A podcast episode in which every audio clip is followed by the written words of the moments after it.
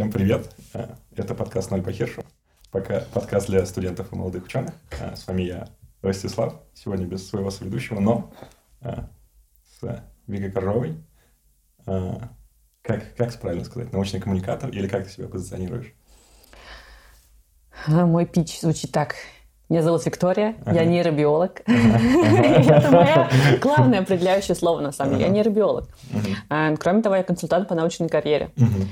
А, кроме того, я много чего еще, но я вот не знаю, ты хочешь сегодня про мою как бы одну identity разговорить или про обе?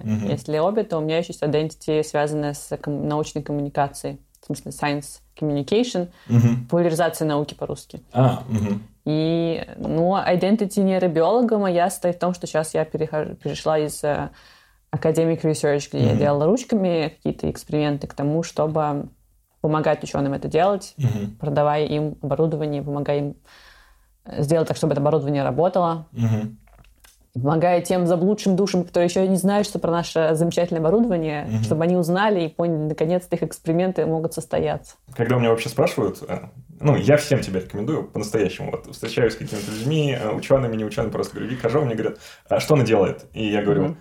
вот у меня лучший пример, Шерлок Холмс, он позиционировал себя как сыщик-консультант.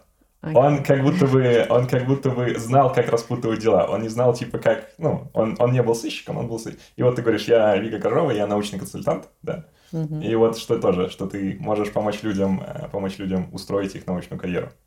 Uh-huh. Или разобраться даже в себе. И вот у меня такие, я такие истории слышал, что некоторых людей как будто бы ты сказала, на самом деле ты думаешь, что тебе нужна наука, но на самом деле ты хочешь продавать. Интересно. На самом деле, я никому ничего такого, конечно, не говорила. И хороший консультант, мне кажется, никогда не будет вам говорить, что вам нужно или не нужно делать. Он будет задавать вопросы и предлагать темы для размышлений, а люди должны все равно сами прийти к своим каким-то выводам. Да, да, разумеется. А, и, ну, я тебе очень много хорошего слышал. В основном с твоего сайта. Ты с моего сайта?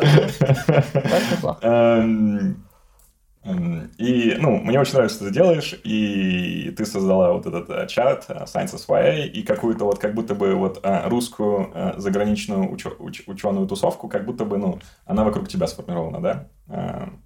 В том случае ты инициатор. Это твой чат, я помню, да. Определенного, определенного поколения, надо сказать. Я думаю, что и до меня что-то было, и я даже находила какие-то форумы в интернете, которые люди создавали там в начале 2000-х, э, в середине. Но вот мы с ними как-то, например, не пересеклись, да. Так что это я к тому, что можно сказать, что это тусовка вокруг меня. С другой стороны, наверняка кто-то обидится, если кто услышит, скажет, да кто это такая Вика Коржова? Я это сделал еще в 2001 году. Да, да, да. Но я говорю, ну, окей, хорошо. Я говорю, вот моя жизнь так устроена, она частично завязана на этом чате. Я там часто читаю, что люди пишут, а, все принимаю близко к сердцу. А, эм, ты, ну, действительно, и до того, как я познакомился с тобой и начал тебя читать, такой, а, окей, стажировки, а, окей, там то-то, то-то, то-то, то интересно, надо попробоваться. Эм, и сейчас э, вот сижу у тебя, сижу у тебя э, в квартире, эм, и, ну, ты действительно помогла мне, моим друзьям э, очень много.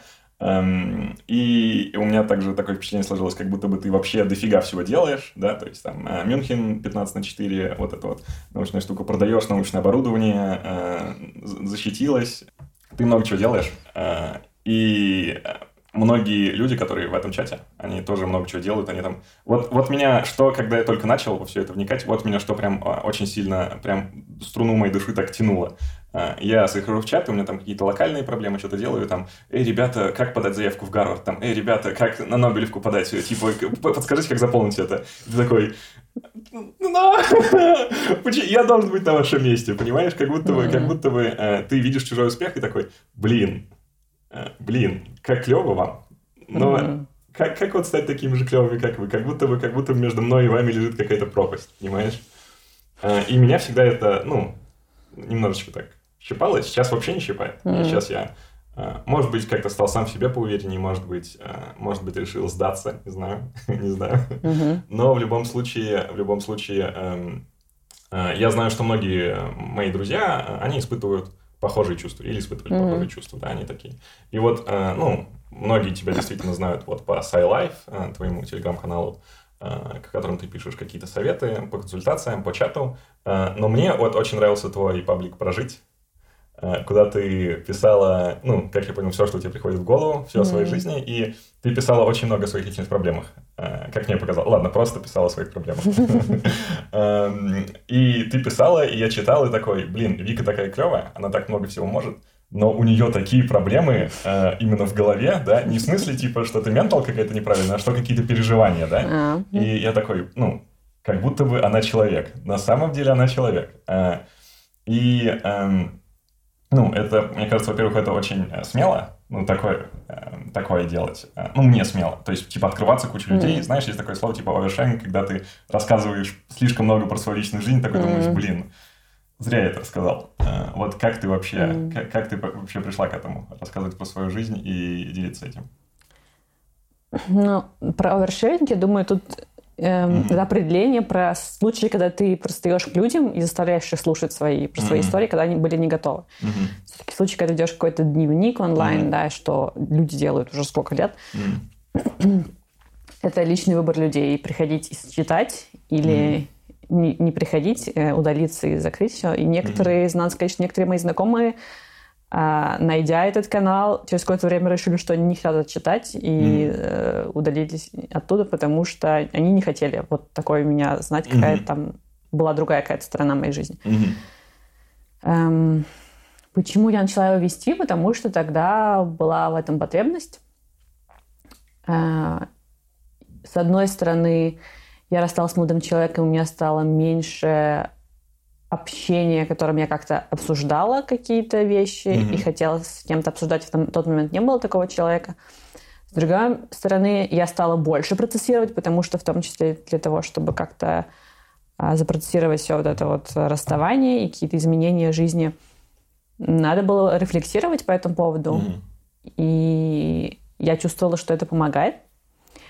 С третьей стороны, какое-то время до этого я стала читать сама несколько каналов в Телеграме, которые мне во многом поддерживали именно, когда люди рассказывали про свою жизнь и какие у них переживания, сложности, как они справляются, и как вот они живут э, в этом тяжелом взрослом мире, где ты угу.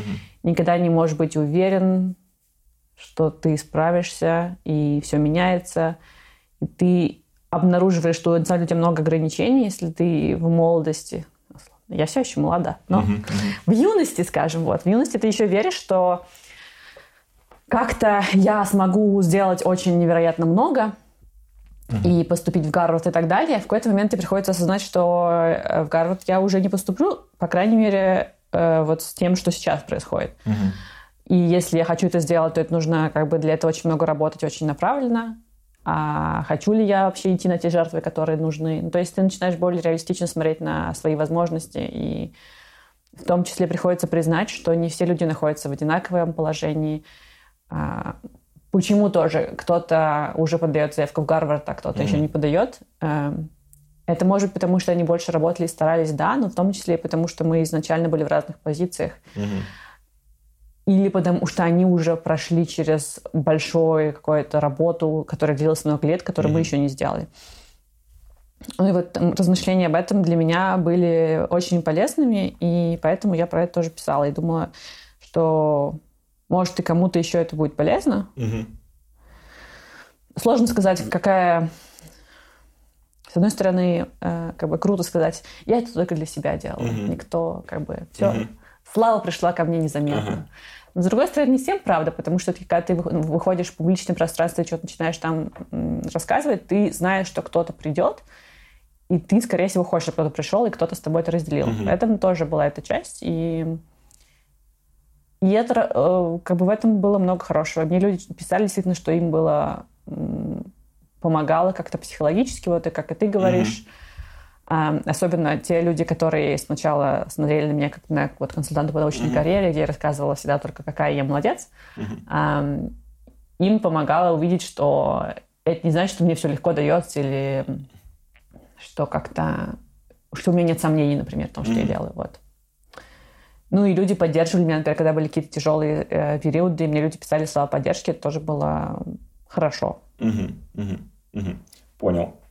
Uh, вот одна из тем, которые вот буквально первые первые посты, которые mm-hmm. я наткнулся на тебя и такой, окей, Вика, надо надо чекнуть. Uh, это когда ты придумала слово в словосочетании зомби-проф. Mm. И мне кажется, ну вообще, если сказать зомби-проф, у всех такие, Вика Коржова. Э, что вообще за история? Надо признать, что я, конечно, украла это словосочетание, но mm-hmm. э, я услышала сочетание зомби-профессор на английском в лекции Алейн Левин. Это такая э, писательница сейчас в основном, mm-hmm. а с научным, научным бэкграундом у нее – и она работала долго в области научных коммуникаций всяких, и там сейчас в том числе она занимается вопросами научной карьеры. И у нее mm-hmm. есть книжка Networking for Nerds, хорошая mm-hmm. книжка с хорошими советами. И она вот, когда книжка вышла, ездила по миру, она из Америки. Mm-hmm. Она ездила по миру, в том числе приезжала в Мюнхен, у нее была лекция, и она рассказывала, какие вещи как бы важны для карьеры. Ну, довольно такая общая была а, лекция про академическую карьеру. И она в том числе сказала, что рассказывала о том, насколько важен э, выбор профессора, руководителя, и рассказывала про зомби-профессоров. Это ее была аналогия, которая мне очень mm-hmm. понравилась, и которую я потом использовала, потому что она говорила, что вот зомби-профессор, он в том смысле зомби, что его интересует ваш мозг, mm-hmm. но при этом с ним бесполезно разговаривать. Mm-hmm. Вот. А, и так как моя история про PhD была связана с... Мозгами. А, зомби-профессором.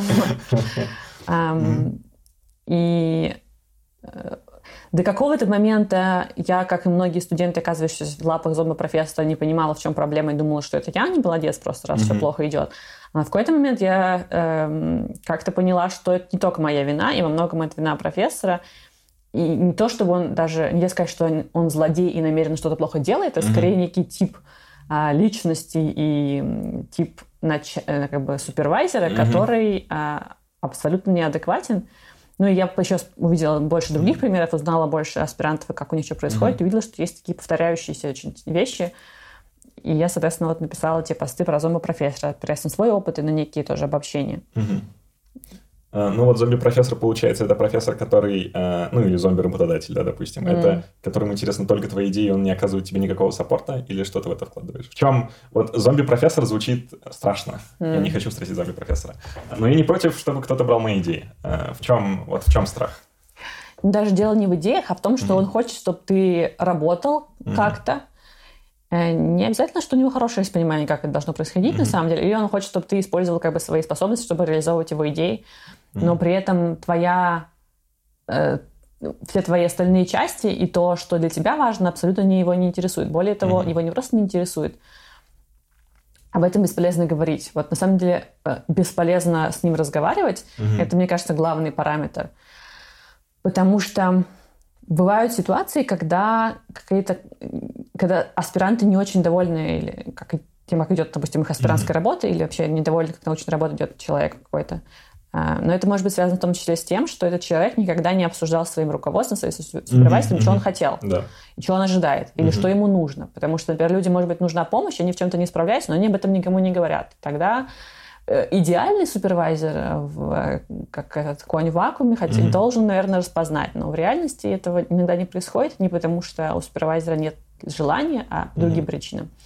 И нужно тогда просто прояснить ситуацию, поговорить и найти какое-то решение. Mm-hmm. Но бывают ситуации, когда люди понимают, что у них какие-то сложности, или они бы хотели что-то там делать еще, они говорят об этом с супервайзером, mm-hmm. и это как об стенку горох, и ничего не происходит. Mm-hmm. И ему говорят, э, просто ты должен дальше работать. Вот, mm-hmm. Mm-hmm. вот это зомбо-профессор. Угу. А мы сейчас с тобой находимся не в России, да? Угу. И э, ты делаешь сейчас свою карьеру тоже не в России, ты э, за рубежом. И я очень часто видел людей, мне кажется, как будто бы одному уехать из страны э, значительно сложнее, чем вдвоем. Понимаешь, я очень часто видел э, студенческие парочки, mm-hmm. э, учё- парочки ученых, которые такие, мы уезжаем. Они, э, это как будто бы квази-брак, то есть они э, вместе живут, они вместе делят быт, занимаются всякими вещами, им проще выжить. Mm-hmm. Э, и это как будто бы проще, чем если все это делать одному. Э, и из-за того, что, э, ну, мы же стараемся немножко говорить про вообще быт ученых, да, что как будто бы, когда твой партнер ученый, э, или варятся в схожей теме, как будто бы вы становитесь единым суперученым, да? Вы такие. Э, ну, как будто бы исчезает гэп между в общении. Понимаешь, о чем я? Нет? Да. Э, и, э, ну, я тоже был в отношениях э, э, с ученым или, ну да, Какая? Ученый? Или ученый. Ученый это нормально. Окей, хорошо. Или ученый. И э, у меня тоже был такой момент, что очень комфортно, что mm-hmm. можно обсуждать какие-то идеи, и не нужно э, выстраивать к ним типологическую дорожку. Ты такой, все, начинаем говорить про это. И такой, да, начинаем говорить про это. Или там, вот. И я знаю, что многие, многие, допустим, ученые более успешны, потому что они в парочках, и там проще взаимоцитировать, не знаю, друг друга, или проще как-то советуют друг другу кому-то. Ну, ты понимаешь, да? Э, вот. Э, сейчас ты э, с другим молодым человеком. А, и, как мне показалось, он не ученый. Да. Эм, твои, твои чувства, типа, что, ну, как, как для тебя поменялось? Поменялась ли у тебя жизнь? Есть ли какая-то существенная разница? Именно вот в концепции, в концепции именно не, не личной жизни, а... Ученый, не ученый? Ага. Эм, хм. Я никогда бы не стала говорить так категорично, как ты сказал, что, типа, быть в отношениях с ученым – это не плюсы. Я не говорю, что они плюсы, я говорю, что есть плюсы. Ну, или что их супер много плюсов. Uh-huh. Даже uh-huh. вообще не обязательно. Опять же, смотря вы ученые в близких областях или нет. Потому uh-huh. что если вы можете быть в очень далеких областях ученые, ну, допустим, гуманитарные ученые ну, тоже ученые. Ну, мы не для тех ученых.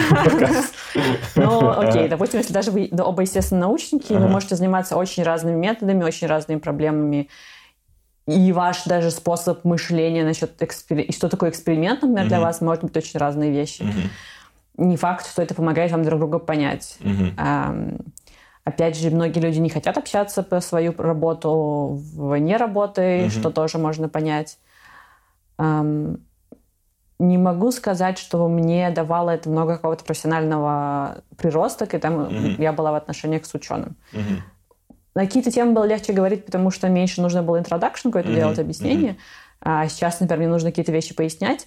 Но, с другой стороны, пояснение, на самом деле, каких-то вещей, которые для меня кажутся очевидными, это, на самом деле, очень круто часто бывает, потому что помогает мне переосмыслить какие-то mm-hmm, вещи. Потому mm-hmm. что иногда я к чему-то так привыкла, что я не задумывалась, почему это так, а пытаясь объяснить а, вот человеку, который не ученый, почему это так работает, иногда ты приходишь к интересным заключениям каким-то и полезным mm-hmm. иногда тоже. Mm-hmm. А есть пример, например, что ты вот э, что-то думала, что это само собой разумеющееся, и что это не нужно объяснять, объяснила такой, а, это имеет меньше смысла. Ну, например, э, обсуждение процедуры защиты, например. Угу. Если я разговариваю с человеком, который не ученый, угу. и который, например, России знает, как это работает. Если я ему mm рассказываю, как это работает за границей, они очень удивляются, потому что тут все гораздо проще.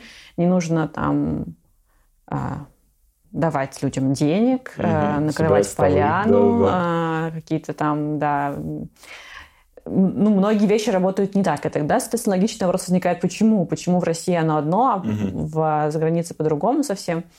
И я думала, когда на эту тему стала больше э, читать тоже про то, как устроена э, по-разному академическая наука, и открыла для себя, что во много... Хотя, как бы, вроде это для меня было, как бы, с одной стороны, понятно, но я никогда это не формулировала и не осознавала, что зарубежная наука, как институция, работает во многом на имидже и на доверии больше. Угу.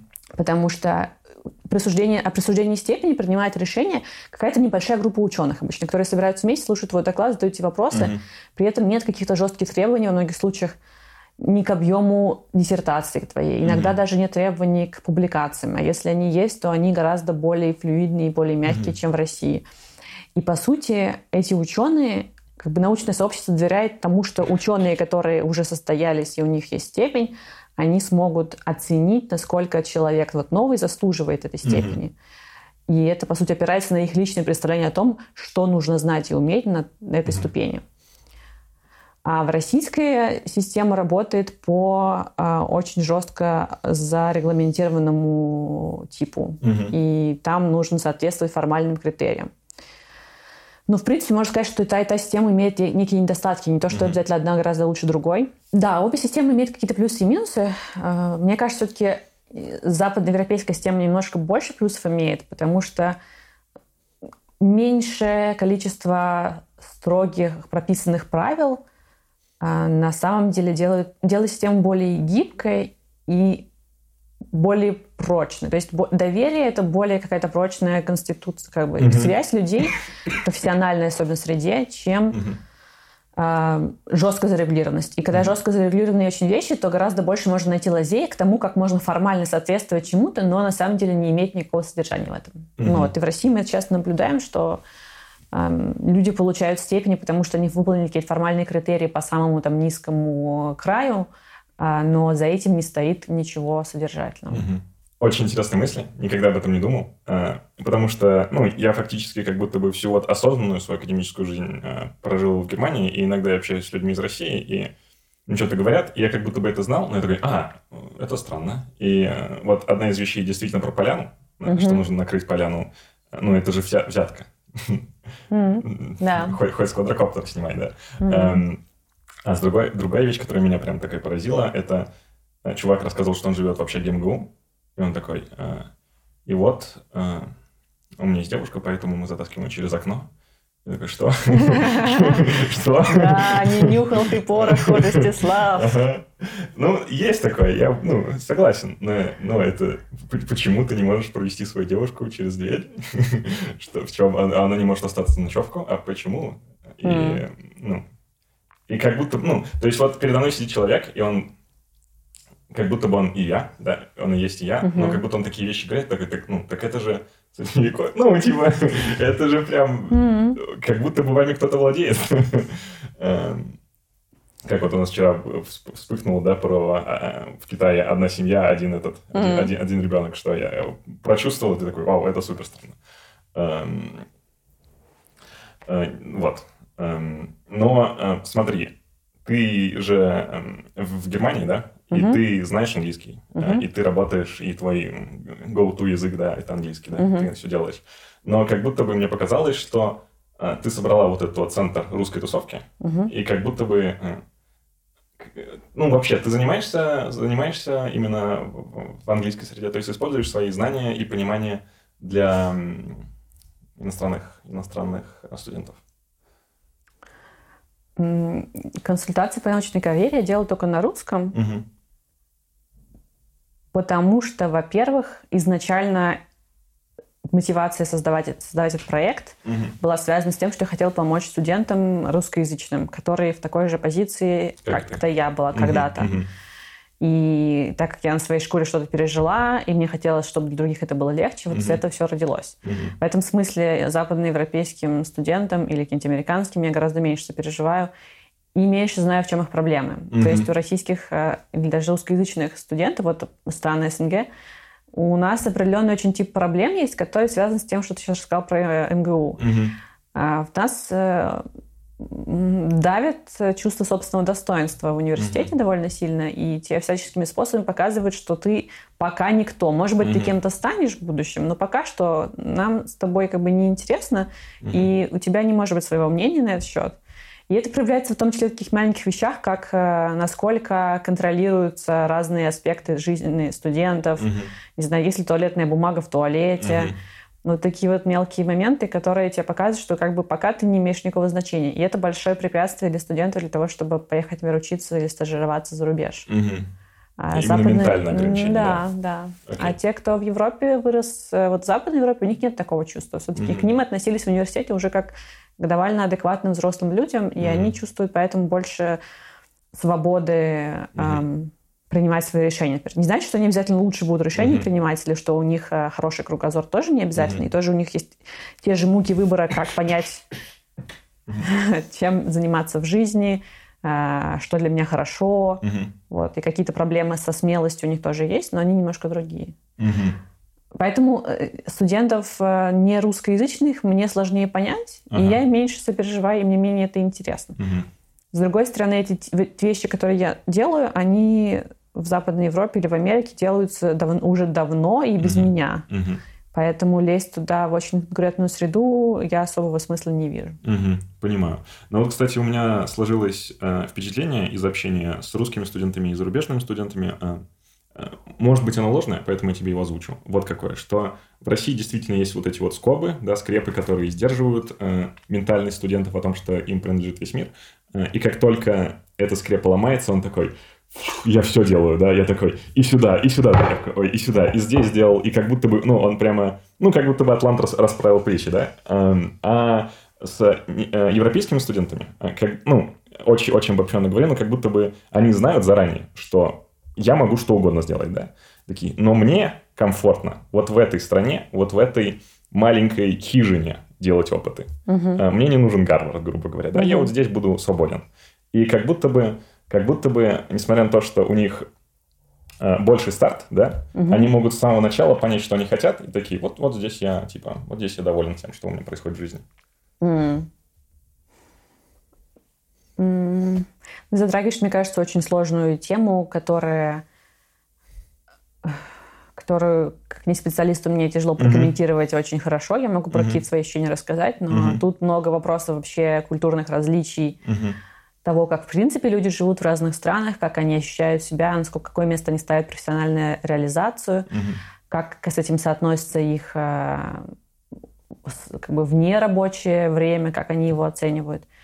Если сравнивать, и я могу лучше всего сравнить, наверное, Германию с Россией, угу. а как бы всю Западную Европу я бы, наверное, не да, стала окей. обобщать, угу. потому что я думаю, там Франция, Германия, Нидерланды имеют угу. очень разную рабочую культуру. Угу, угу. Um, в Германии, по моим ощущениям, люди гораздо более, с большим трепетом и вниманием относятся к своей нерабочей жизни. Угу. Они ценят общение с друзьями и с семьей. Угу.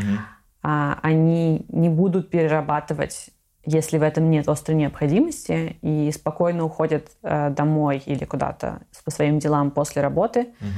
Они считают, что они заслужили выходные и отпуск, и не будут страдать, что, блин, я в отпуске, а мог бы э, делать 100-500 экспериментов. Угу.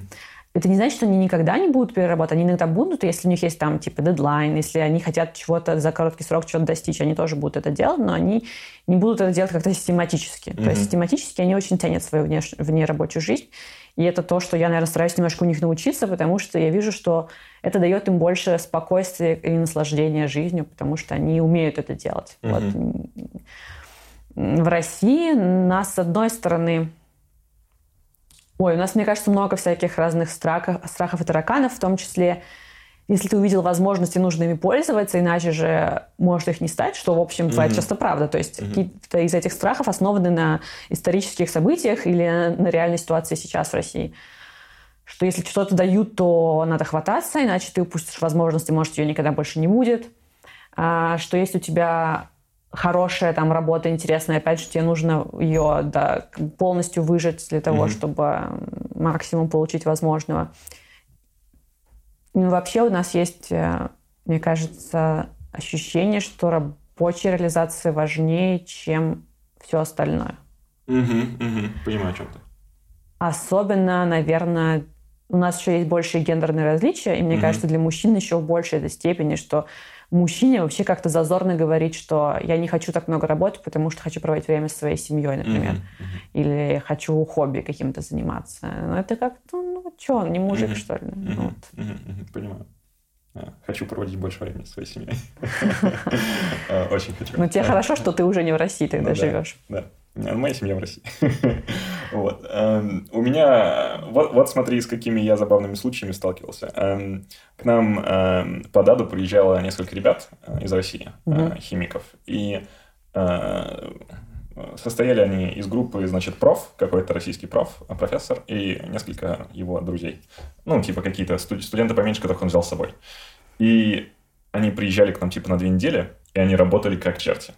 Ну, mm. то есть они работали день и ночь. Я не шучу, не преувеличиваю, они ночевали в лабе. Они... Эм... Ну, то есть они в Германии, да, и ты, ну, другая страна, другая культура. Съезди в соседний город, посмотри музей. Просто, да. Они такие, нет, я буду в выходные. И они вот, э, сколько они были, получается, 60 дней? Они 60 дней работали 20 часов в день. А, и, ну, я смотрел на это такой, ну, я не хочу так жить. Mm но вроде как они хорошие люди, понимаешь? я, то есть, ну, за, зачем? Э, как легкий, легкий диссонанс, понимаешь? То есть, я? типа, они не сумасшедшие вроде, да? Но да, почему да, они да. так себя странно ведут? Да-да-да. Ну, это, наверное, нужно знать более, более широкий контекст для того, mm-hmm. чтобы понять, почему mm-hmm. они так себя вели. И я могу представить, почему можно себя так вести. Mm-hmm. Если ты приехал а, на 60 дней в Германию, твоя возможность сделать хороший диплом, например, mm-hmm. то ты будешь вкалывать. И мне кажется, это оправданно, если mm-hmm. ты понимаешь, что там, ты хочешь поступать, например, в аспирантуру за границу, и тебе для этого нужны результаты, которые ты сможешь показать хорошо. Угу. Есть смысл эм, постараться, и угу. потом ты поедешь на PhD свое и будешь ездить уже угу. в выходные куда хочешь. То есть, если это какое-то осознанное вложение в будущее, Понял, осмысленно. Угу. Другое дело, что если иногда случается, потому что некое просто давление чувствуют студенты, то, что они должны, обязаны mm-hmm. как-то вкалывать, или им даже говорят это, то это уже ну, не очень хорошо. Mm-hmm. Противоположное тоже плохо, когда люди приезжают в какое-то место, где они могли бы хорошо поработать и достичь чего-то, что им дальше пригодится, они выбирают э, только ту сторону, что они в другой стране ага. не могут потусить. Тут угу. Такое тоже, тоже странно. Угу. А вот я встречал такое мнение, что э, как будто бы э, профессора, которые дают, э, ну, идут э, русским студентам навстречу, да, западные, они как будто говорят, да, ты обычный студент, такой же, как и все остальные, но на самом деле такие. Ты будешь работать больше всех остальных, иначе мы тебя сошлем обратно.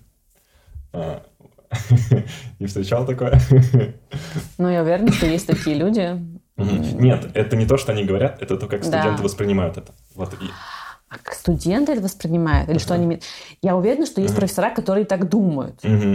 И есть профессора, например, которые так думают, не знаю, про китайских студентов. И во многом это основано на каких-то фак- фактах. Не то, чтобы они сами это придумали просто. Тоже там китайские студенты зачастую работают много, и зачастую они очень послушны в том смысле, что они не спорят с своим руководством, угу. потому что это в их культуре не принято. Угу. И кто-то берет китайских студентов, потому что вот у них такая культура работы. Да? Угу. Российские студенты тоже склонны быть более сдержанными и так далее. Угу. Но не все будут такими. Угу. И, конечно, наверное, хорошо бы не идти к такому профессору, который берет тебя только потому, что ждает, что ты будешь типа тихо сидеть угу. и много работать. Угу. Что думают студенты, ну, фиг знает.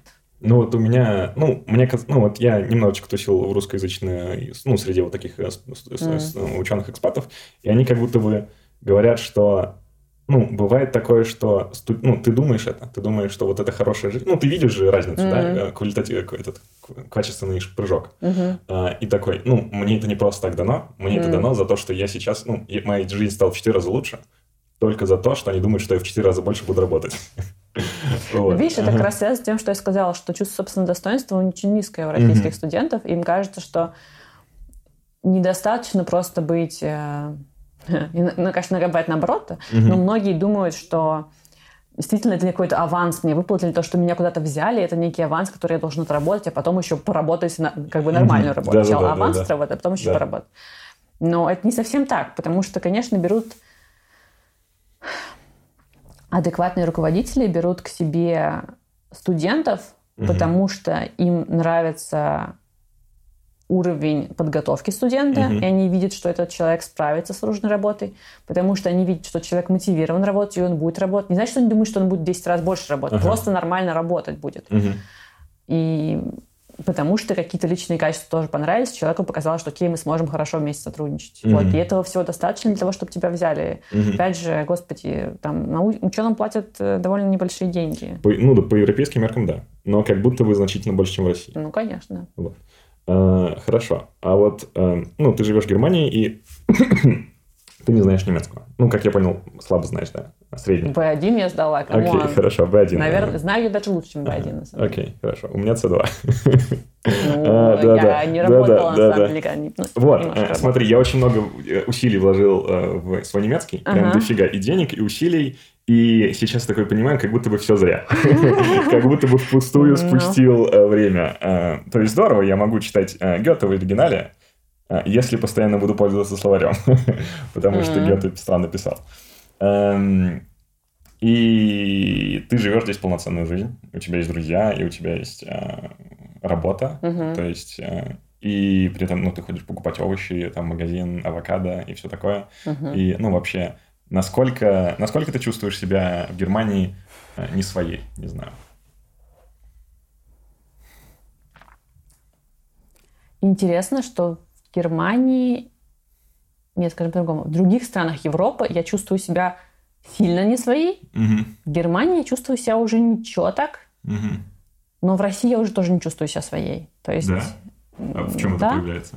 В России я, я многого уже не знаю того, что происходит в России. Я не читаю российские новости, например, поэтому... «Медузу» не читаешь? Эм, ну, нет, нет. Регулярно я не читаю okay, ничего. Я, ну, я, честно говоря, если честно, ребят, я не знаю, когда вы читаете новости, смотрите YouTube. Угу. У меня нет на это времени. Понимаю.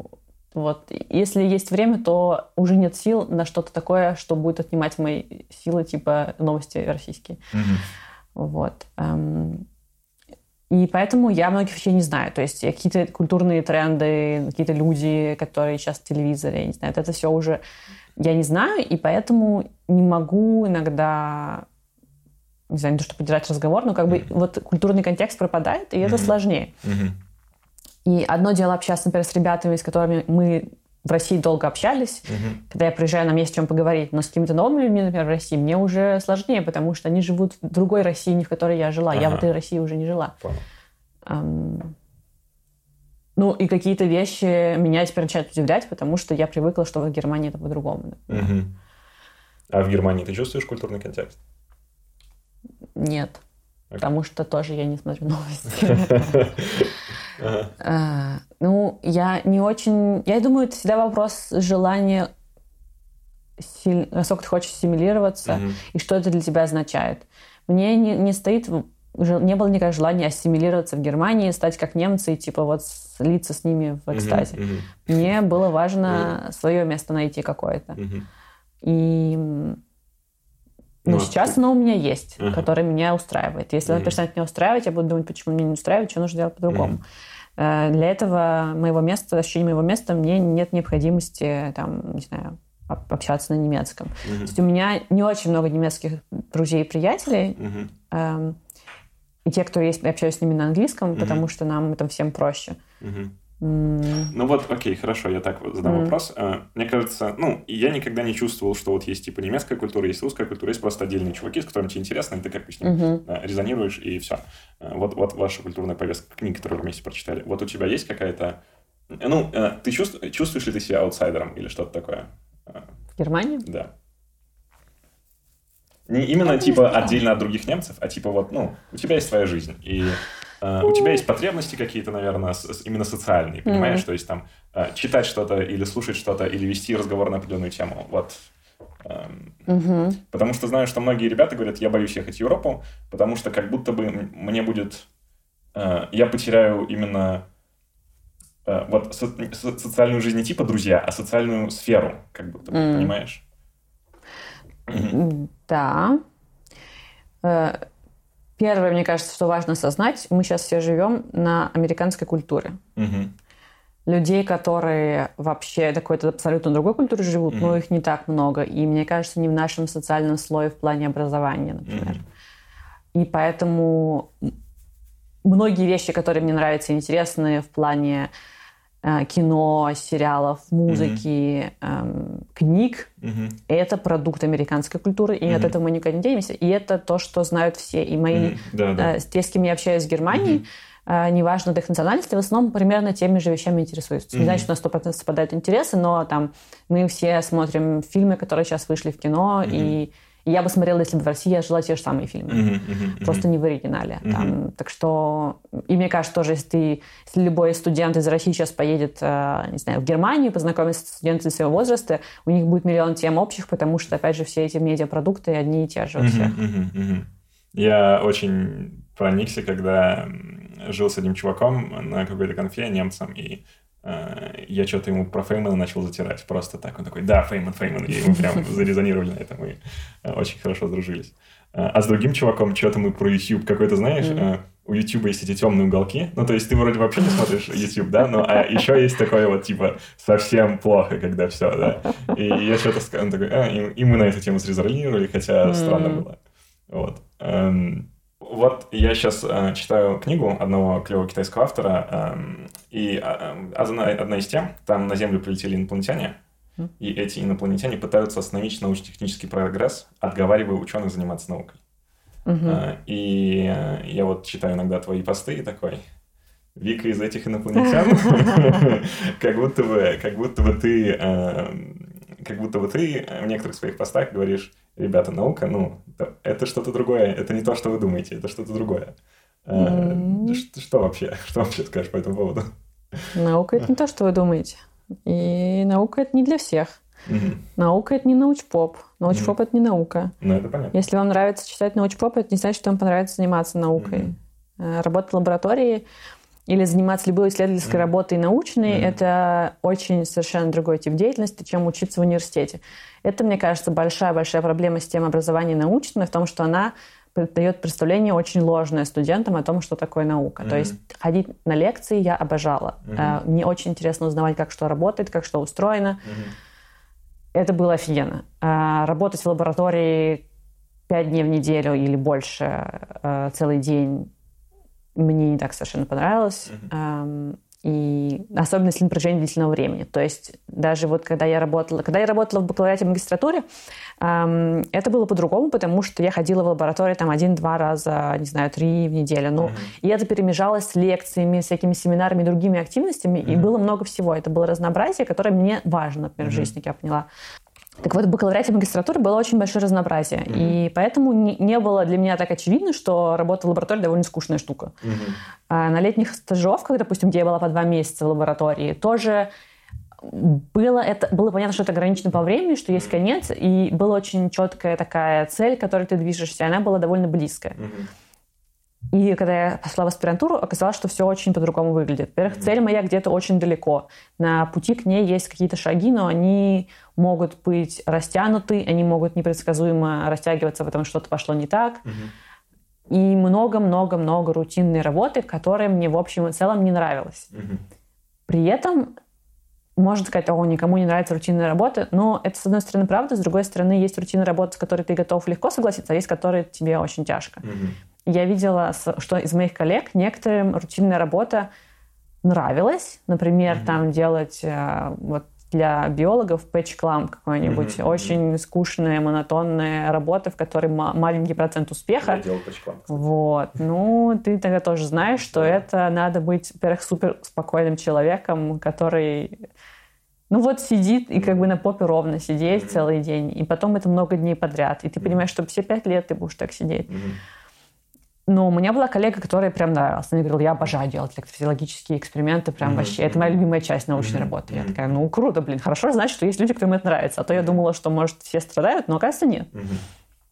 Для меня, например, там анализ данных был ужасно. Я его, наверное, делала раза в два медленнее, чем могла бы, потому что очень трудно мне было сосредоточиться. Для меня такая монотонная работа быстро очень убивает мою mm-hmm. способность к работе. При этом я работоспособный человек, и я могу работать много и погруженная, но мне нужен для этого другой тип задач. Mm-hmm. Mm-hmm. Вот, поэтому одна, что тем наука не является, наука не является э, занятием, где вы постоянно что-то новое узнаете. Mm-hmm. Это не так. Это много монотонной рутинной работы, в результате которой вы иногда будете что-то узнавать э, интересное. Mm-hmm. И вы должны быть согласны на это. Вот. Хорошо бы, чтобы это как-то студенты могли понять, хотя можно сказать, может быть, это и сложно сделать в рамках образования университета, я не знаю. Угу. Ну, как минимум, хорошо бы, наверное, всех допихивать хотя бы на год в лабораторию, где они вот должны год работать, прежде чем решать, стоит ли идти в аспирантуру там, или как угу. так. Это как армия, только для умных, да? На год обязательная служба. Да, бесплатная работа на государство. Ну, возвращаясь немножко к предыдущей теме, которую мы рассказывали. Э, ученых, которых нужно отговаривать от науки, и вообще вещи, которыми неинтересно заниматься. Вот когда я писал бакалаврскую работу, занимался органической химией, в принципе, а, с точки зрения методов, органическая химия достаточно репетативна. То есть а, ты ограничен очень сильно в количестве методов, и, грубо говоря, все сводится к тому, что что-то нагреваешь. Угу. И ты просто должен выбрать правильное стекло, в котором должен нагревать что-то, и понять. Но сейчас я делаю вот, э, ну, просто работа, просто работа Хиви, типа, не знаю, research assistant, наверное, можно назвать. Mm. И у меня как будто бы очень много разных заданий, э, просто там что-то попрогать, что-то спроектировать, что-то там mm. это, что-то то. И я такой, ну, я кайфую, да, мне, мне нравится, что я бы, я бы тоже, наверное, сдох э, от скуки, если бы у меня было бы ограниченное количество методов, и типа я должен только ими что-то делать, да. Mm-hmm.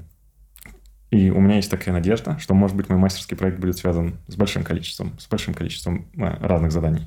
Не знаю, насколько это реалистичное представление, но хотелось бы такого. Но вот что я очень не люблю, я не люблю вообще писать печатать что-то, э, писать. Э, я люблю там придумывать идею, составлять план того, да, или mm-hmm. я даже люблю делать черновик. То есть там вот, вот это вот, вот эту вот стат надо проформулировать, вот эту картинку надо сделать. Но вот сам процесс написания очень сильно не люблю. Мне стоит оставаться в науке? Mm. Ну, вопрос про то оставаться в науке, он не только насчет того, что тебе должно нравиться все, что делаешь. Такой mm-hmm. деятельности нет никогда. Вопрос всегда, насколько плюсы перевешивают минусы. Mm-hmm. Так вот, плюсы должны перевешивать минусы. Угу. То есть моя история, почему я ушла из академической науки, не только состоит в том, что я не любила делать эксперименты, угу. но и просто плюсы, которые я видела для себя, они не перевешивали минусы. Угу. А, а при этом, если бы перевешивали, я бы, наверное, смирилась с тем, что такие эксперименты делать не очень прикольно. я бы стала думать, как я могу меньше этим заниматься и больше делать те вещами, которые мне интересны. Ну, если честно, в академической науке не так было много вещей, которые мне интересно делать. А вот какие-то вещи, которые мне было интересно делать в моей нерабочей деятельности, типа заниматься проект менеджментом организации команды, а, не знаю, вот science communication в каком-то смысле, mm-hmm. Этого было мало востребовано в академической работе. И я знала, что на постдоке это тоже не будет более востребовано в целом. Может mm-hmm. быть, когда я стану потенциально профессором, то тогда будет больше проект менеджмента, team менеджмента и так далее. Mm-hmm Эм, возвращаясь к вопросу про то, если тебе не нравится писать, угу. Если все еще плюсы другие перевешивают минусы работы в академии, угу. то оставаться стоит. Стоит также приложить усилия для того, чтобы понять, как этим меньше заниматься, угу. как больше использовать твои сильные стороны, и с кем ты можешь торговаться, чтобы как бы ты использовал свои сильные стороны, а тот человек использовал свои сильные. Угу. Если угу. есть люди, которым нравится писать, для которых это очень крутая. Но до какой-то степени придется пойти на компромисс, потому что что-то тебе все равно придется ну, писать ну, самому. Дело, да но, может быть, ты можешь там, ты можешь платить людям деньги, чтобы они редактировали, например, твои тексты, mm-hmm. да, mm-hmm. Um, ты можешь uh, найти способ, как себе облегчить написание, например, если тебе трудно сесть и написать самому, но mm-hmm. тебе, например, uh, легче дается обсуждение этого с кем-то, mm-hmm. ты можешь организовать встречу с кем-то, записать на диктофон ваше обсуждение, потом вот у тебя будет читать черновик. Ну, то есть mm-hmm. есть смысл подумать, как облегчить для себя это. Mm-hmm. Mm-hmm. Да, хорошо. Ну, потому что немного разговаривал про это с своими родителями, и вообще э, э, был такой момент, что они такие, ну, чем э, как, как будто бы я вообще не знал про, академ, про академический мир, когда был в России, и даже mm-hmm. когда студентом был. Я такой, а, это существует... Так, так аспиранты это вот кто? Типа, а, вот. А, то есть были какие-то шутки про аспирантов, да, но они, для меня слово аспирант было такое же в этих шутках, как вот типа свекор. Типа, я не знаю, что он обозначает, понимаешь? Э, я, okay. я понял контекст, типа, это бедный студент. Я понял, аспирант, uh-huh. бедный студент. Но, uh-huh. но я не понимал, где он находится. Mm. И начал в Германии делать науку, и родители, так ты что, аспирант? Хочешь стать аспирантом? А мы думали, кого мы вырастили. Да, да. И эм, я такой, ну, наверное, хочу. Ну, ну, mm. ну, то есть я прям, я могу сказать кому-то другому, что да, хочу, хочу э, минимум сделать PhD. Мне кажется, мне комфортно в университетской среде, э, мне нравится, что там происходит, и как будто бы после PhD, э, как будто бы PhD это не крест на твоей жизни, да? Э, даже, даже если там что-то пойдет не так, я разочаруюсь в этом, это будет какой-то полезный опыт. Я вот так смотрю на это дело. Э, и я совсем... А, вот, и мне родители говорят, ну ты же не любишь писать, а наука как будто бы не всегда про эксперименты, но точно всегда про письмо. Mm. И вот по этой, по, по этой части э, я немножечко загонялся, что типа, блин, действительно придется постоянно писать. Ну, это ага. правда. Писать нужно много, и если ты станешь руководителем группы научной, mm-hmm. то тут на тебя падает большая нагрузка по писанию. Mm-hmm. Но дальше это твоя свобода выбора, ты также можешь это аутсорсить, но этом mm-hmm. придется платить деньги. Mm-hmm. И, возможно, из своего кармана. Не факт, что тебе кто-то финансирование даст на то, чтобы ты это делал. Mm-hmm. Но, как и другие вещи в жизни, например, я не знаю, ты можешь дома сам убираться, а можешь нанять уборщицу. Mm-hmm. Я просто в том, насколько ты а, ненавидишь убираться, или насколько ты можешь более полезно потратить это время, которое mm-hmm. ты сэкономишь. Mm-hmm. Но, ну, как бы деньгами отдашь, да. Угу, понятно. Ну или я могу а, взять какого-нибудь русского ученого и сказать, мы тебе сейчас 4 раза больше будем платить, но ты будешь 4 раза больше писать. Ну, тоже, да, как бы выйди, не знаю, в каком-нибудь идеальном мире, или и так делают некоторые профессора, что они находят какого-нибудь постдока, берут к себе, который хорошо справляется с этими задачами. Но бывают варианты эксплуатации чисто человека, и где человек ничего не получает из этого особо, и ему больше не платят, и ничего ему не гарантируют, и вот дают ему все время краткосрочный контракт и так далее. И я считаю, что это нехорошо, если при этом он выполняет какую-то очень жизненно важную для научной группы функцию. Mm-hmm. Но если у вас какой-то взаимовыгодный обмен, например, там ты даешь этому постдоку какую-то уверенность в плане работы, позиции mm-hmm. и там, постоянную позицию, например, его выбиваешь, то это справедливый обмен. Э, потому что тоже постдок эм, хороший руководитель думает не только о том, какая выгода для его организации, компании, mm-hmm. группы и так далее, но и как это скажется на карьере каждого отдельного сотрудника. И если постдок сидит три года, и он не делает экспериментов, а пишет только статьи, даже если он там соавтор, угу. это для него не очень хорошо, потому что он теряет свою экспертизу э, ага. профессиональную, да, ага. и ему может быть сложно дальше. Угу, угу, угу. Вот. Понятно. Ну, хорошо, тогда у меня еще, может быть, останусь в науке. Хорошо. Эм, вот э, вокруг тебя, ну, во всяком случае, на мой вкус, есть какой-то вот такой э, вайб, что наука это не то, что вы думаете, наука излишне романтизирована. Люди, э, я, допустим, большой романтик науки, подкаст, подкаст веду на эту тему. Ты говоришь, ну, надо к трезву к этому относиться. Полностью поддерживаю это мнение, целиком полностью разделяю, ничего не могу с собой поделать. Но и за тобой, наблюдая, смотрю, что, ну, вот ты Мюнхен 15 на 4 делаешь. Это около околонаучный э, проект, да, научпоп. Э, ты там э, работаешь в научной компании, как будто бы помогаешь науке с, с устройствами. Вот где для тебя, где наука в твоем сердце? Она как-то навсегда покинула его вместе с зомби-профами или что? Нет, науку я очень люблю. Угу. Я не, не говорю, что эм, как бы, реальный взгляд на мир никогда не позволяет тебе разделить что-то на черное и белое. Я не тебе сказать, mm что не то, что наука это либо рай, либо mm-hmm. это ад. Это mm-hmm. ни то, ни другое. Mm-hmm. Наука это такой определенный тип деятельности, которыми люди занимаются. И единственное, что я хочу донести, это что э, вы должны здраво оценить, что это такое. Mm-hmm. И раз, разделять обучение и знания от занятия наукой как mm-hmm. вида деятельности. Mm-hmm. Там, читать научпоп книжки, я сказал, это совершенно ничего не имеет общего с тем, чтобы сделать эксперименты и заниматься наукой mm-hmm. в лаборатории.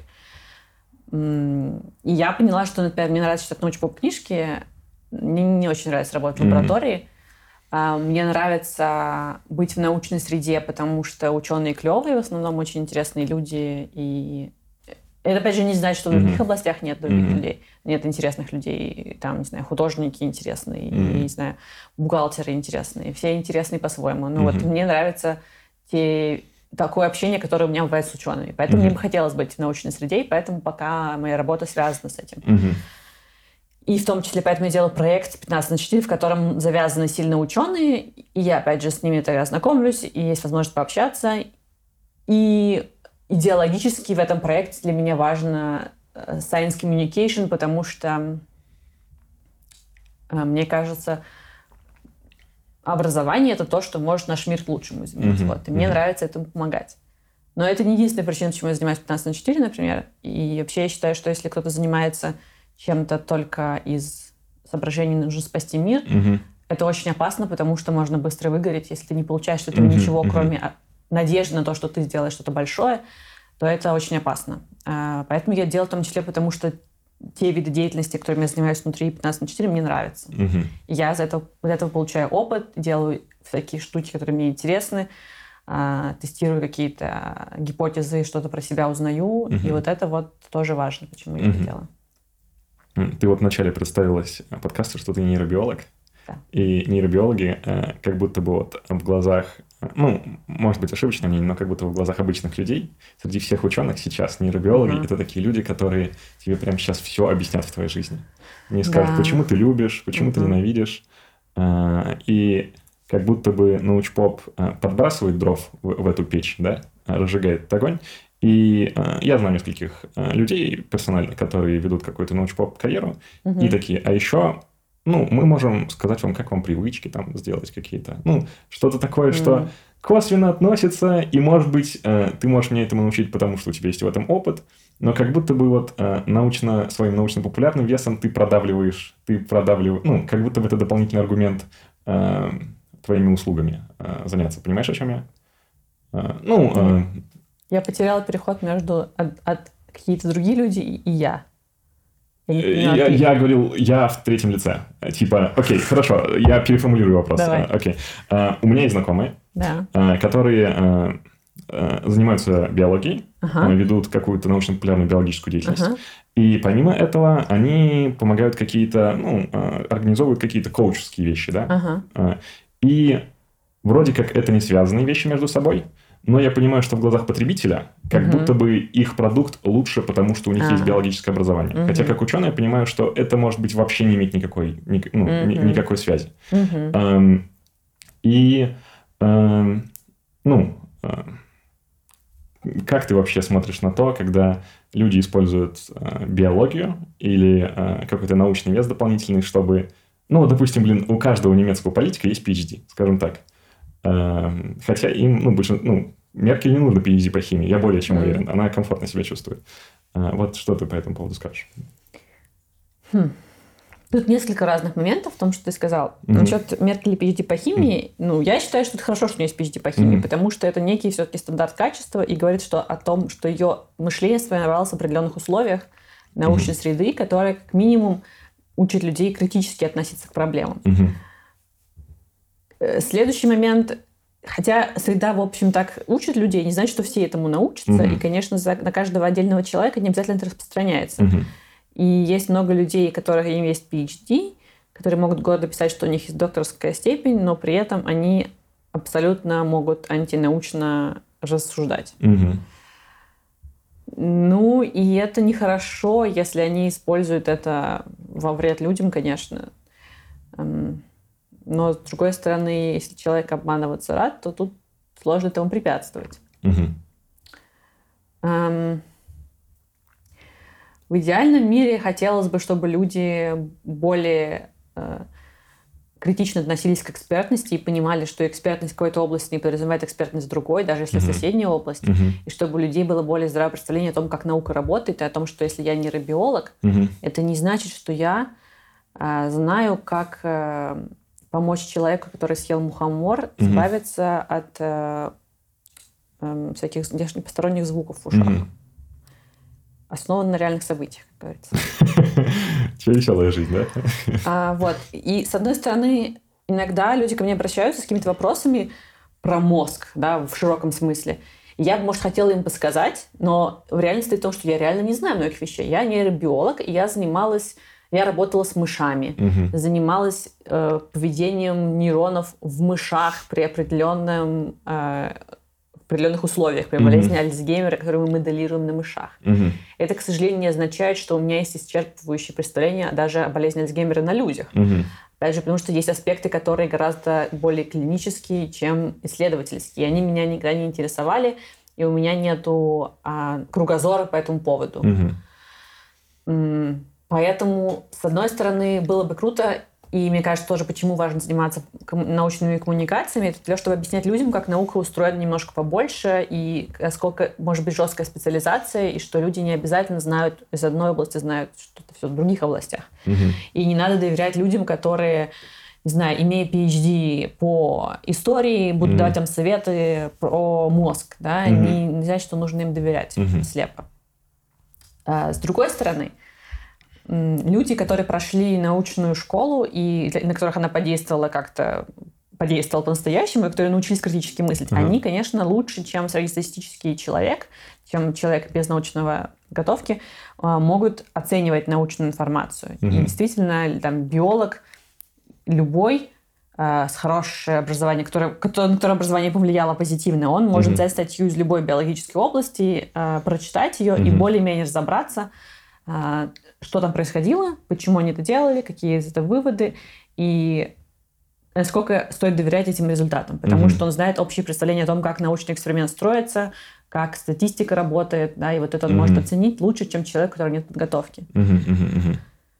Вот, поэтому, например, если мне задают вопросы про мозг, я, в принципе, могла бы сесть, э, забуриться в литературу и разобраться. Э, разобраться в том, как это современная научная литература представляет. Но это, например, не то же самое, как это понимает человек, который в этой области работает. Угу. Потому что только человек, который работает в этой области руками своими, знает, какие есть подводные камни и каким вещам мы как бы ученые договорились доверять, но на самом деле не знают, что не факт, что это так, и что в долгосрочной перспективе это не будет опровергнуто, скажем так.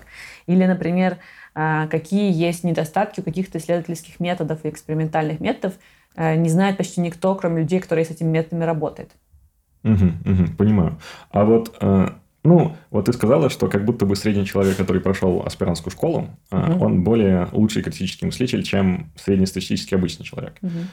Ну, мне очень приятно это слышать, потому что я собираюсь пойти аспирантскую школу. Угу. Но как будто бы я с тобой не согласен, что э, и вот типа, ну, неужели ты думаешь, что, допустим, человек работает программистом, и он, ну, не аспирант, потому что, наверное, большинство программистов нечего делать, да, в науке.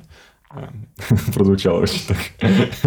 А, но, тем не менее, мне кажется, если ты... Ну, как будто бы у вот этой аспирантской школы нет какой-то волшебной силы, что она как... Теперь ты рационально мыслишь, мальчик. Я когда сравнивала, я сравнивала среднестатистического человека с PhD и среднестатистического mm-hmm. человека без PhD. Mm-hmm. Это совершенно неравные группы. Okay, в Германии okay, PhD mm-hmm. имеет 2% населения. Mm-hmm. Остальные населения я выравниваю, как бы, если мы... Понял. Mm-hmm. Конечно, есть другие группы людей, которые да. тоже достаточно критически мыслят. Mm-hmm. А, какие-то, может быть, даже более критические мыслят. Mm-hmm. Опять же, PhD можно внутри поделить на разные группы и разные области, немножко разные к этому mm-hmm. отношение mm-hmm. имеют, бла-бла-бла. А, и есть группы людей, которые также способны разобраться в научных, э, допустим, статьях, как mm-hmm. и ученые. Потому mm-hmm. что их подготовка, например, какая-нибудь там инженерная, может давать им инструменты, позволяющие тоже э, оценивать mm-hmm. научные исследования. Mm-hmm. Хорошо. А вот я помню, что когда я в прошлый раз приезжал э, 15, к тебе на 15.4, mm-hmm. ты делала лекцию. Э, честно говоря, не помню, о чем она, но mm-hmm. вот что я запомнил. Э, что она как будто была не совсем по твоей теме. И ты узнала, что на эту лекцию придет девушка, э, которая вроде как это по ее теме вообще. И ты такая, блин, она придет ко мне на лекцию, и а, она знает больше, чем я, а, будет задавать неудобные вопросы. Не помнишь такого? Я, ага. Значит, лекция моя про, про когнитивные искажения, cognitive biases. Да-да-да, точно. Была ли там какая-то девушка, которая а. лучше меня разбиралась? Нет, наверное. А. Но в аудитории наверняка были, я, может быть, знала, что кто-то будет из тех, кто занимается cognitive neuroscience. Да, да. Не то, что именно когнитивными искажениями, mm но когнитивными исследованиями. А да. я человек, э, с одной стороны, да, я могу вот разоб... mm я могу понять uh научные статьи и что научная литература об этом говорит. mm Но я не могу, опять же, оценить, насколько стоит доверять всем этим методам, mm например, или mm подходам, и какие в этом недостатки. mm Нет, mm я, я прекрасно тебя понимаю, вот к чему я хочу подвести.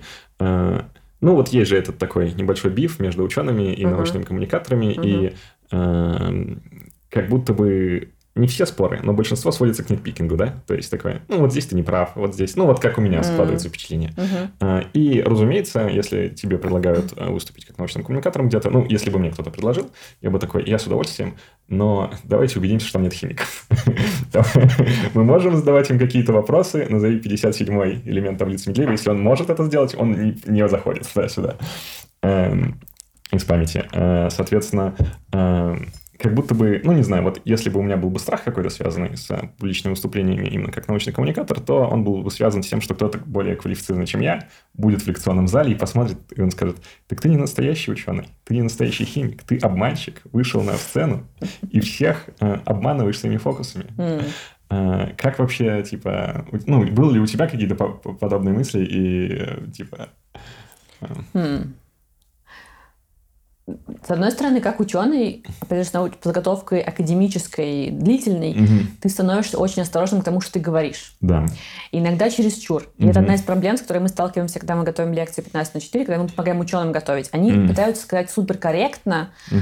Для этого они считают, что нужно указать все мелкие детали, подробности и так далее. И это невозможно для восприятия человеком без интенсивной подготовки в этой области. Угу. И нужно обрезать детали и оставлять essence. Да. И тут важно найти какую-то формулировку обычно, которая не врет, угу. даже несмотря на то, что детали какие-то опускает. Угу. И мне кажется, что это всегда возможно. Угу. И если ты знаешь, что ты можешь вот так вот готовить какую-то лекцию, рассказать формулировках, которые, может быть, упрощенные, но не врут, uh то нечего волноваться. Если кто-то тебе придет и скажет, или на лекции вопрос, знаете, что вы гораздо как бы вы упростили это, а все на самом деле гораздо сложнее. Мне кажется, это отличный тоже момент science communication. Можно uh сказать, да, и это здорово. И это здорово, если дискуссия вот такая порождается, и есть, можно сказать людям, да, на самом деле не пришлось упростить, чтобы объяснить, угу. но если посмотреть более глубоко, больше вариантов и так угу. далее, давайте, если есть время, давайте обсудим, как на самом деле угу. и что стоит учесть. Опять же, когда люди уже имеют, если говорить про general public, да, mm-hmm. или про обывателей, скажем так, если mm-hmm. у них уже есть какое-то представление о чем-то, то с ними можно обсуждать и более глубоко о том, mm-hmm. что на самом деле тут сложнее бывает. Uh-huh. И люди зачастую даже сами задаются такими вопросами, что это звучит слишком просто. Mm-hmm. Кажется, что должно быть более сложным, и ты скажешь, mm-hmm. да, вот. Mm-hmm. То есть эм, тот биф, который, mm-hmm. слово, которое я никто не использую, но очевидно его использую uh-huh. в современном русском, эм, между учеными и коммуникаторами эм, мог бы давать много продуктивного в том смысле, чтобы просто поднимать этот вопрос насколько мы упростили и как на самом деле. Давайте обсудим подробнее, и кто хочет разобраться подробнее, у вас есть возможность.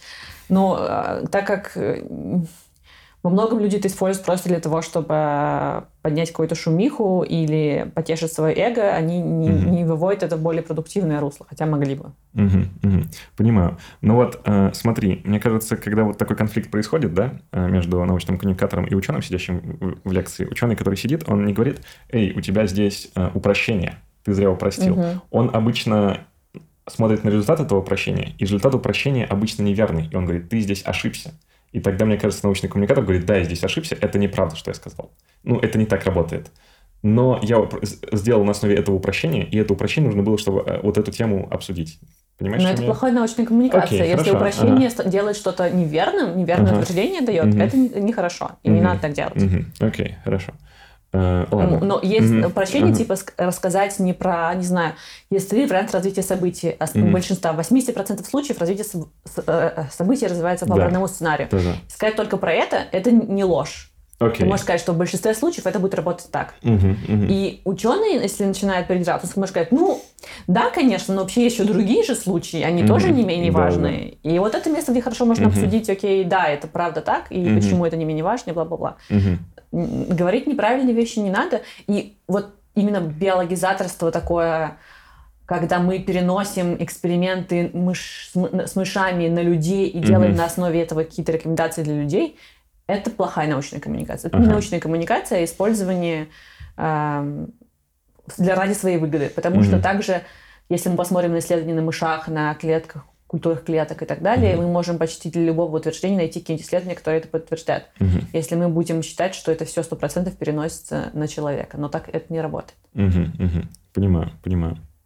А, но мне кажется, продукти... ну, как будто бы конфликта в данном случае очень сложно избежать, потому что что научные коммуникаторы, что ученые, которые как будто бы э, специализируются на том, что охотятся научных коммуникаторов, да, такие Ван Хельсинги, эм, они как будто бы ни те, ни другие не заинтересованы в дискуссии, а они заинтересованы в конфликте.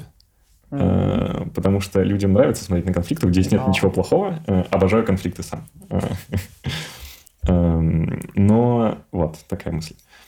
Но конфликты это круто, когда они остаются в виде научного, в виде спора. Да. Когда mm-hmm. это начинает быть переход на личности и попытка через какие-то личные заслуги или незаслуги человека, его прошлые ошибки, э, пытаются люди подорвать его авторитет. Угу. А, а когда это конфликт на почве какой-то фактологической, это может быть угу. очень интересно и полезно. Угу. Я тоже люблю читать, например, не, может, не научные, даже какие-то угу. на социальные какие-то темы, а, статьи, которые противоречат моему взгляду на современному mm-hmm. взгляду на мир, потому что я знаю, что я не знаю много чего. Mm-hmm. И если я почитаю про что-то, где люди говорят все совершенно по-другому, предлагают смотреть на вещи, это обычно раскрывает мои глаза на какие-то новые моменты. Mm-hmm.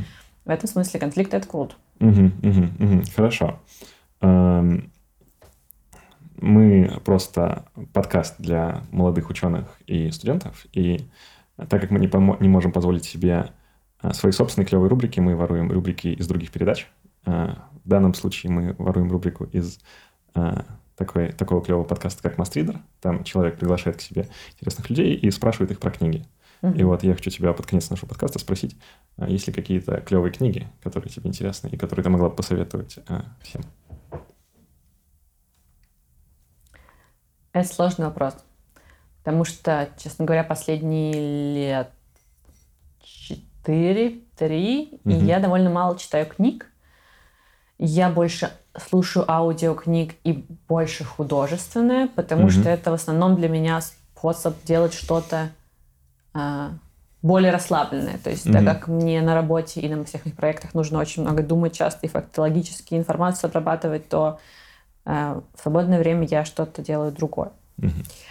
Эм, в свое время я читала много научпопа, но это было студенческий год в основном, когда как бы не так моя голова была забита, мне кажется, кучей другой информации. Mm-hmm. Опять же, когда я стала делать PhD, моя мой, мое желание читать научпоп или научные новости или что-то прям резко-резко упало, mm-hmm. потому что мне нужно было какую-то все время научную информацию осваивать о своей области, и интерес больше широкий как-то притупился. Mm-hmm. Хотя это не обязательно так бывает, я знаю, что у людей это немножко по-разному бывает. На меня в свое время большое впечатление произвела книжка «Век ДНК» mm-hmm. Франк Каменецкий. Видишь, mm-hmm. она выглядит как э, тяжело. Очень да. Она, я купила ее за 140 рублей mm-hmm. в каком, не знаю, году, тут цена просто написана. Uh-huh. 2000, типа, седьмом, наверное, году в университетской нашей книжном магазине университетском. Ага. И это был, на самом деле, первый научпоп, который я прочитала. В школе mm-hmm. я никогда не читала научпопа. Во-первых, его особо тогда не было, нового никакого, который сейчас, которого mm-hmm. сейчас много, переводного и так далее. А советский почему-то до меня как-то не дошел. И на меня произвело большое впечатление, что здесь рассказывалось о с одной стороны, про ДНК и какие-то довольно такие биохим... биохимические вещи, там обсуждаются разные формы ДНК, а с другой стороны, была какая-то связь с жизнью и с тем, как это вообще на что влияет и для чего это важно.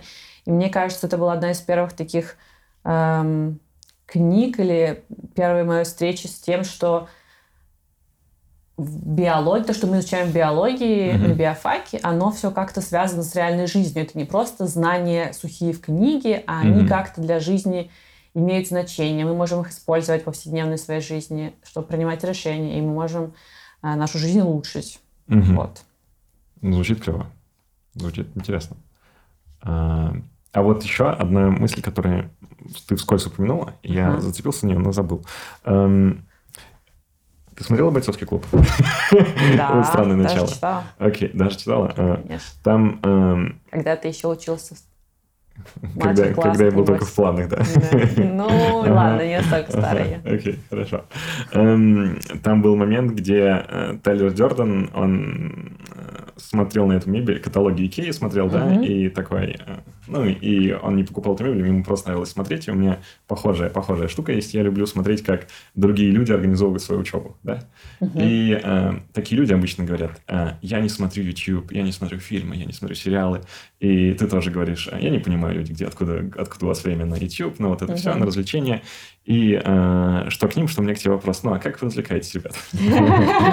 А зачем? Да-да-да. А, я... Есть вещи, которые я люблю. То есть, конечно, я не смотрю YouTube не только потому, что у меня нет вообще ни минутки свободного времени, но и потому, что мне, честно говоря, не очень интересно. То есть, э, что-то я пыталась смотреть, и меня это не завлекло. То же самое, например, компьютерные игры. Меня не завлекли они. Э, я не то, что я, я не осуждаю людей, которые играют в mm-hmm. я искренне не понимаю, в чем интерес, но mm-hmm. как бы и окей. Там mm-hmm. люди не понимают интерес чем, тем, что я занимаюсь. А вот чем ты занимаешься? Да, чем я занимаюсь. Ну, я люблю смотреть сериалы, например. Mm-hmm.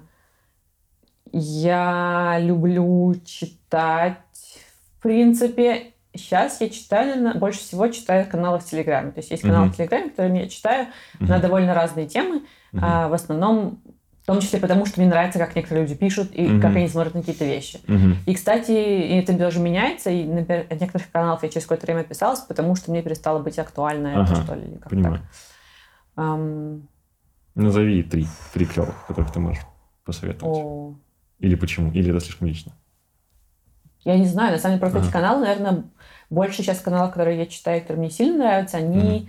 Mm-hmm больше про мои какие-то да, личные истории, mm-hmm. это ничего не имеет общего с профессиональным. Mm-hmm. мне очень mm-hmm. нравится канал, называется «Вычитала». О, я, я из него часто делаю ларри-посты в свой mm-hmm. личный канал, потому что э, вот Леночка, как раз, которая ведет его, пишет о многих вещах, которые для меня тоже актуальны. Mm-hmm. Вот, поэтому для меня это канал такой крутой. Mm-hmm. Еще она много читает книг, и выписывает оттуда какие-то интересные вещи. И в какой-то смысле я, наверное, скучаю по тому времени, когда я больше читала, mm-hmm. в том числе художественной литературы. И мне это, например, тоже поэтому нравится. Mm-hmm. Она любит э, там Питер, она живет в Питере, по mm-hmm. Питеру я скучаю, а, пишет про питерские кофейни, всякие места, у нее есть кошки, mm-hmm. ну, короче, у нее много таких вот вещей, которые mm-hmm. мне нравятся, то есть, по сути, я как бы слежу за ее mm-hmm. блогом. Наверное, это мой топ-1 канал, mm-hmm. а остальные уже все менее сейчас mm-hmm. интересные. Хорошо. То есть ты все-таки человек? А, да, конечно. Ага, конечно. Но еще ага. есть момент, который часть вещей, которые я делаю, э, как бы, хотя они достаточно нагруженные, в смысле, что это трудно делать, mm-hmm. они мне нравятся. Типа uh-huh. 15 на 4 это трудно, но это в том числе мое хобби. Это как бы проект частично деловой, и я mm-hmm. в том числе им занимаюсь тогда, когда я не хочу делать, и у меня mm-hmm. нет сил, но знаю, что есть какие-то вещи, которые нужно делать. Но в том числе мне нравится, например, мне сейчас очень э, интересует тема построения команды и организации работы в командах, например. И я про это читаю там дополнительную литературу, думаю, как бы это можно применить. И как бы это тоже для мой, мой такой плацдарм для экспериментов, где я могу реализовывать какие-то свои интересы. Угу, угу. Понял, хорошо. Ну, кстати говоря, о телеграм-каналах. Мне очень нравятся твои телеграм-каналы, которые SciLife и Прожить. Ссылки будут в описании. А, Также ссылка боюсь. будет. Боюсь, что случится с моим личным каналом после этого.